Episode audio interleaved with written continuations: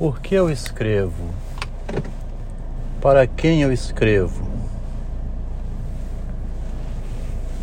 Escrevia isso perguntando a si mesma nos seus diários. E a pergunta se repete.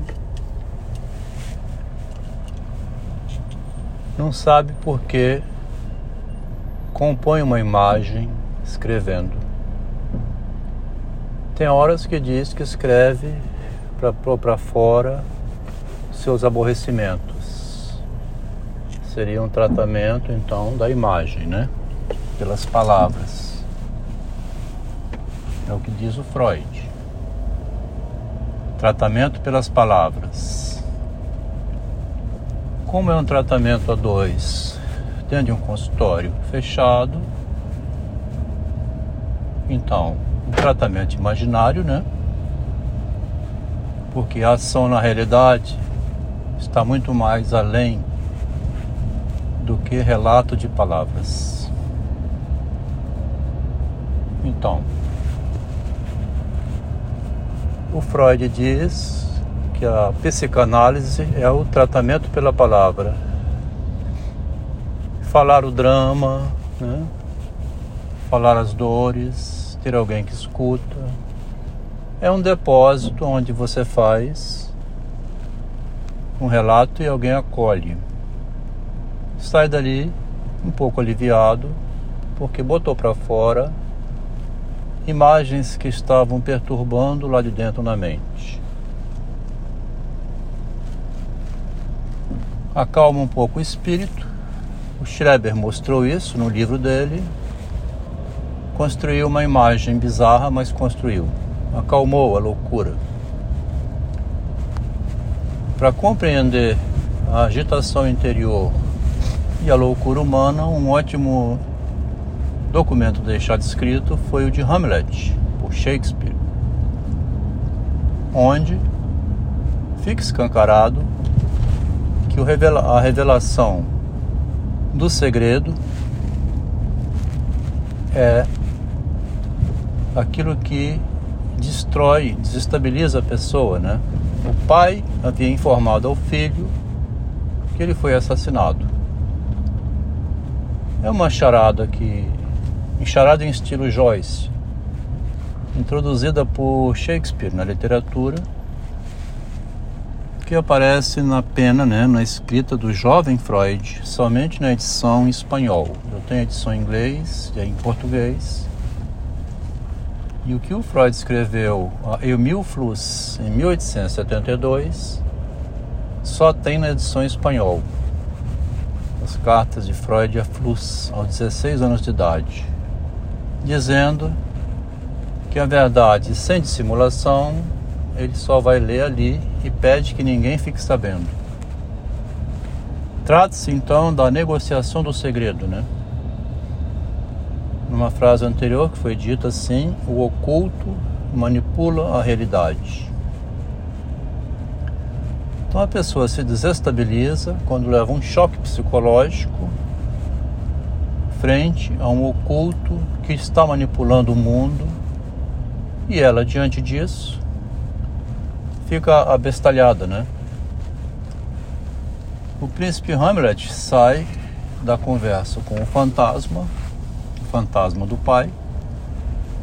Ele sai da conversa é, completamente abestalhado, rindo sozinho, falando, oh, nossa, se é isso então, caramba. Aquilo que você vê desmascarado, né? E não quer acreditar, mas que o mundo é assim. Então a nossa jovem e depois idosa senhora passou uma, mais de 40, né? 50 anos escrevendo. 1874, né? Até 2020, deve estar escrevendo ainda agora, sem saber para que ela escreve e se perguntando por que eu escrevo. Não desconfia que escreve para compor uma imagem. Compõe imagens de satisfação erótica com o marido, compõe imagens de desejo de casamento, compõe imagens xingando e criticando, compõe imagens de estratégia de ação na realidade que coloca em prática. No final, em 2019, compôs uma imagem da perda do filho, uma imagem da perda da namorada pelo outro filho e segue escrevendo imagens no papel e ao mesmo tempo que com imagens de palavras que ela manipula, ela sabe que movimenta a realidade e isso em seus relatos que fazia também para o seu marido, ela fazia desde criancinha quando ia visitar ia na casa de uma vizinha, onde se fazia de muito gentil, boazinha, educado e dócil, para conquistar os favores.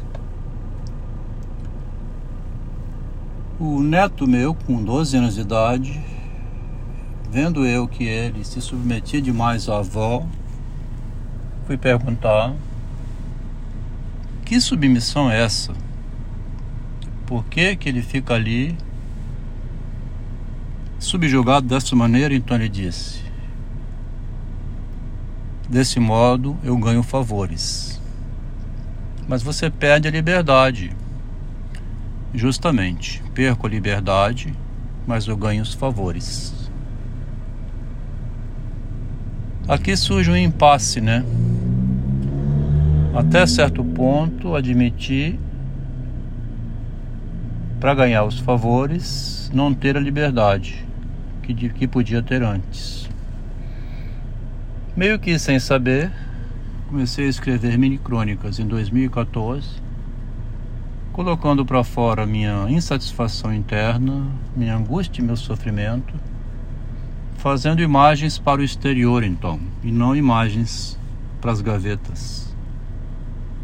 Ao perceber esse movimento, a minha querida esposa ficou em pânico, dizia que não conseguia ler, tinha dificuldade de estar nos grupos onde eu estava precisava ficar longe de, de mim e dizendo depois que queria viajar sem o marido, que queria estar nos lugares sem o marido, porque ela quer compor imagens belas e o marido põe para fora as imagens que ela põe no caderno.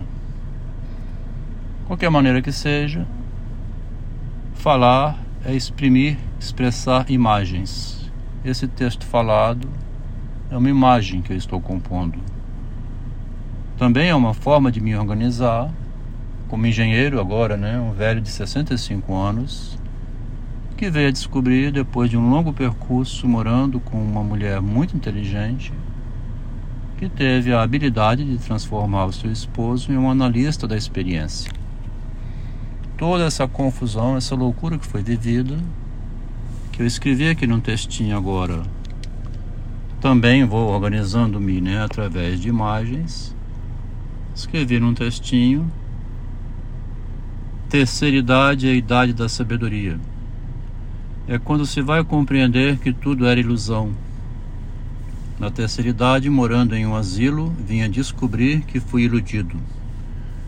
Sendo a terceira idade a idade da sabedoria, estou escrevendo sobre isso perder as ilusões é a conquista da inteligência, da sabedoria, né? Disseram-me: Você tem patrimônio. Case com uma jovem. Ela pode engravidar, te dar filhos e te fazer companhia. Pensei comigo: Isso é misoginia. Uma sugestão de alguém que quer mal à mulher. E aos filhos também, que terão um pai idoso, né? Um bebezinho nascendo com um pai de 70 anos, por exemplo. Aqui no asilo entrevisto os idosos. Estou para publicar relatos do asilo. Aprendi, então, com, morando com essa esposa, né, com essa senhora que me expulsou da convivência, que a linguagem é fazer ironia também. É um texto irônico, onde coloco para fora aquilo que atormenta por dentro o ser humano animal de linguagem, diferente dos demais animais.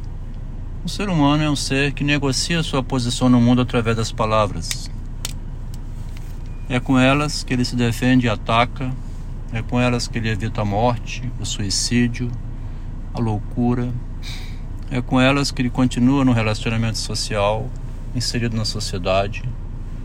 E se ele precisar, ele publica então o oculto que manipula o mundo, do modo como ele se deixou manipular, protegendo sua mulher e seus filhos na convivência da sociedade. Agora excluído, continua na mesma atividade na posição diferente em que se encontra, morando do sol, fazendo esses relatos e agradecendo a sua esposa o fato de agora estar livre, recebido dela a carta de alforria que liberta o homem da escravidão, do silêncio e do casamento.